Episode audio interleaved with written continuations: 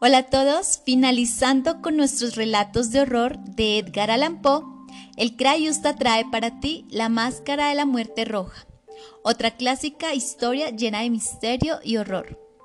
Así, damos inicio a la lectura. La Máscara de la Muerte Roja. Hacía bastante tiempo que la muerte roja asolaba el país. Ninguna peste había sido hasta el momento tan horrible y espantosa. La sangre era su insignia y su sello la rojez y el horror de la sangre. Se sentían agudos dolores, repentinos vértigos y después los poros sangraban de manera abundante hasta provocar la muerte. Las manchas de color escarlata que aparecían sobre el cuerpo y en particular en el rostro de la víctima eran como el anuncio y el entredicho de aquella peste que lanzaba al atacado lejos de toda ayuda humana y de toda atención por parte de sus vecinos. El proceso completo no duraba más de media hora. Síntomas, proceso y final de esta espantosa enfermedad. Pero el príncipe próspero era un hombre afortunado, intrépido y astuto. Cuando sus dominios se vieron medio despoblados, él llamó a su presencia a un millar de amigos sanos, fuertes y despreocupados escogiéndolos entre los caballeros y damas de su corte, y recluyéndolos con ellos al refugio, herméticamente cerrado de una de sus abadías amuralladas. Esta era una construcción de vasta y extraordinaria estructura que había sido una creación de gusto algo excéntrico, pero majestuoso del soberano.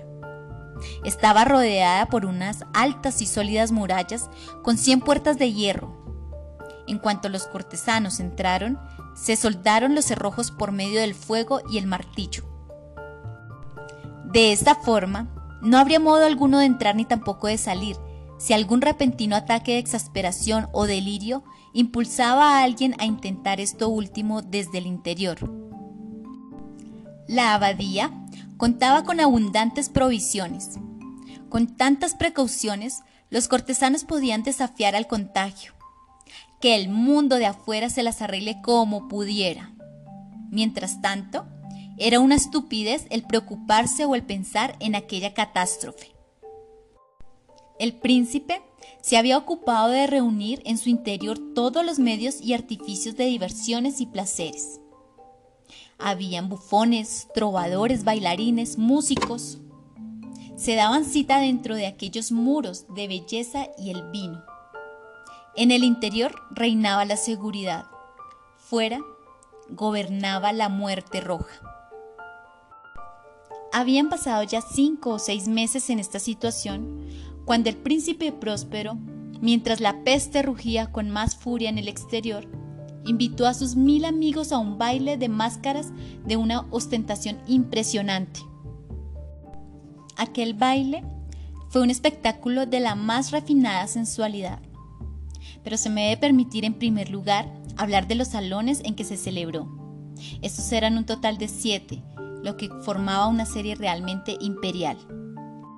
En otros palacios, sin embargo, la serie de salones de fiestas forma una perspectiva larga y lineal al abrirse de par en par las puertas de comunicación, permitiendo que la mirada pueda extenderse sin dificultad por todo el conjunto.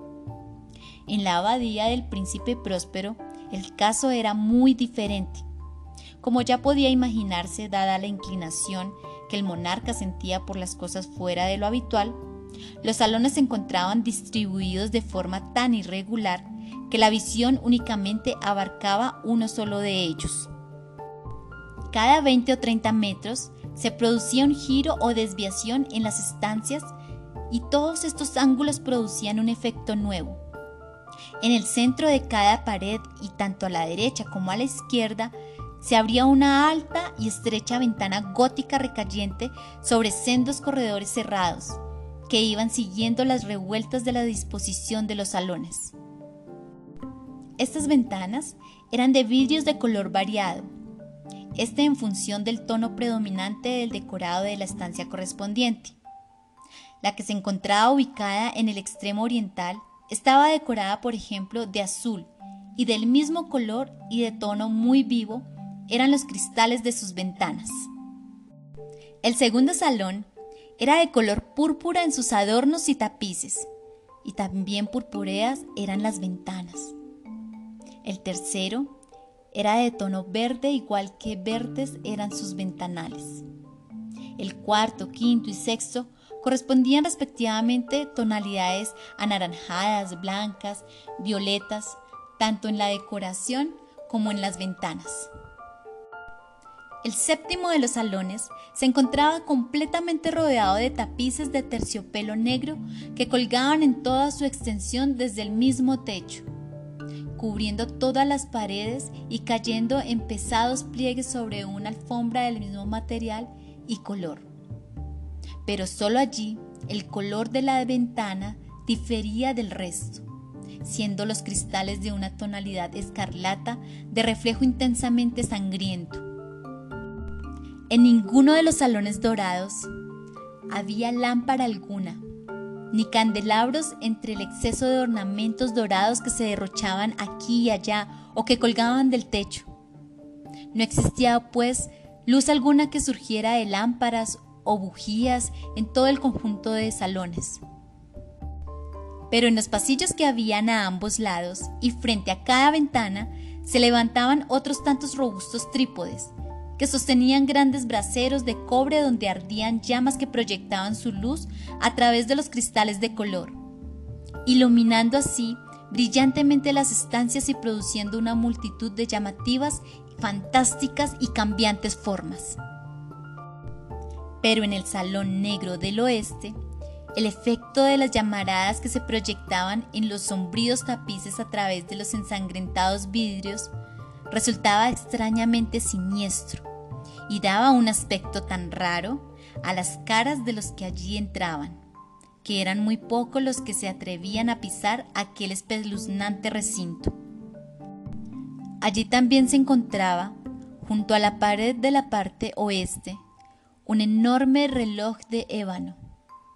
El péndulo oscilaba de un lado a otro con un sonido apagado, denso y monótono y cuando el minutero había recorrido todo su circuito e iba a dar la hora, salía de los pulmones metálicos de la máquina un sonido que era claro, potente, profundo y claramente musical, pero dotado de un tono y de una sonoridad tal que cada hora los músicos de la orquesta se veían obligados a suspender por un momento sus ejecuciones para prestar atención a las campanadas. Como consecuencia de ello, los valses detenían también sus evoluciones y se producía una leve confusión en la alegre reunión, durante el cual, y mientras persistía el sonido de tales campanadas, hasta los más despiadados palidecían y los más viejos y tranquilos se pasaban la mano por la frente en un gesto de confusa fantasía o de meditación. Pero cuando el último eco de la campana se diluía, se alzaba por todos sitios una ligera risa y los músicos se miraban unos a otros, sonriéndose y murmurando entre sí solemnes votos para que las siguientes campanadas del reloj no provocaran en ellos emociones como aquellas.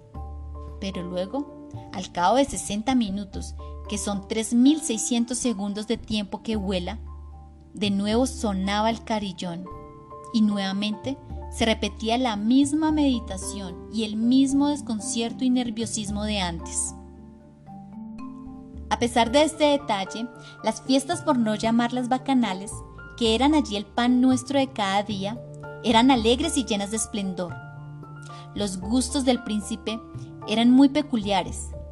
Tenía un ojo magnífico para los colores y los efectos. Le desagradaban los decorados a la moda, sin más aliciente que este. Sus planes eran atrevidos y ardientes, brillando con un resplandor que tenía algo de salvaje. Algunos le habrían tomado por un demente, pero sus cortesanos sabían que no lo era, aunque era necesario oírle, verle y tocarle para sentir una sensación favorable sobre su estado mental.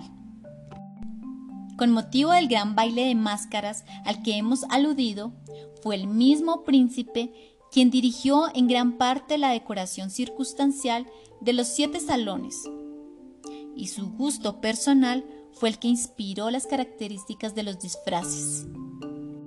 No cabe ninguna duda que predominaba la nota de lo grotesco, abundaba la ostentación y el brillo, y se recorría toda la variedad de lo sorprendente y de lo fantástico, algo así a lo que después pudo verse en Hernanín.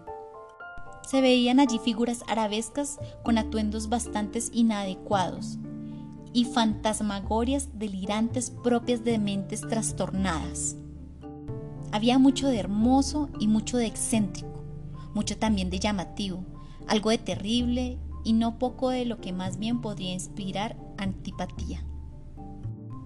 Por un lado, a lo largo de los siete salones, abundaba en realidad gran cantidad de sueños que iban de un lado a otro, tiñéndose de colorido de cada salón y haciendo que la desenfrenada música de la orquesta pareciera una serie de eco de sus pasos. Pero entonces resonó el reloj de ébano que se encontraba en el salón de terciopelo. Durante unos instantes todo se paralizó y se enmudeció, excepto la voz del propio reloj. Los sueños parecieron haberse congelado donde estaban, pero en cuanto se desvaneció el eco de las campanadas y tras aquel momento, una risa leve aún y mal reprimida acompañó su extinción. La música aumentó, renacieron los sueños y caminaron de un lado para otro más alegres aún que antes, cubriéndose siempre de los diversos coloridos, de los ventanales que filtraban los rayos de los trípodes. Pero no hubo ninguna de las máscaras que se atreviese a llegar hasta el salón que se abría más al oeste, pues la luz que atravesaba los ensangrentados cristales resultaba espantosa y aterradora. La negrura de los fúnebres tapices. Si alguna persona llegara a poner el pie sobre la negra alfombra, escucharía al sonar la campana del cercano reloj de ébano.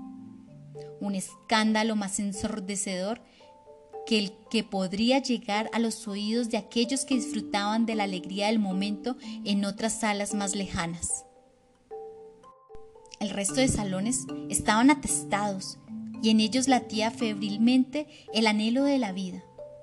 La orgía continuó girando en loco torbellino hasta que al fin el reloj dio las doce de la noche. En aquel momento, la orquesta cesó, pararon los giros de los bailadores y se produjo la habitual quietud.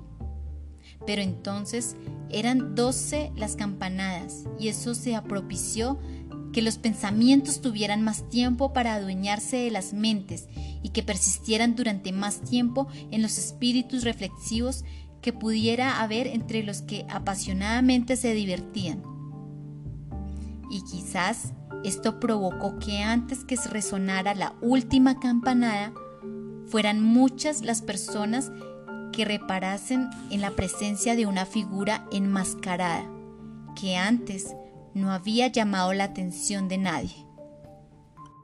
El rumor de aquella nueva presencia corrió entre murmullos como un reguero de pólvora y pronto se alzó entre toda la concurrencia un susurro primero expresivo de desaprobación y sorpresa, y más tarde de pánico, de horror y de rechazo. En medio de una reunión de fantasmas como la que he relatado, resulta fácil imaginarse que ninguna aparición corriente podía provocar una sensación parecida. Y es acá donde llegamos al final de este podcast literario. Esperamos te haya gustado y si quieres consultarlo lo puedes hacer en los recursos electrónicos, especialmente Odilo. Y recuerda, la literatura es la mejor compañía. Crayusta en casa.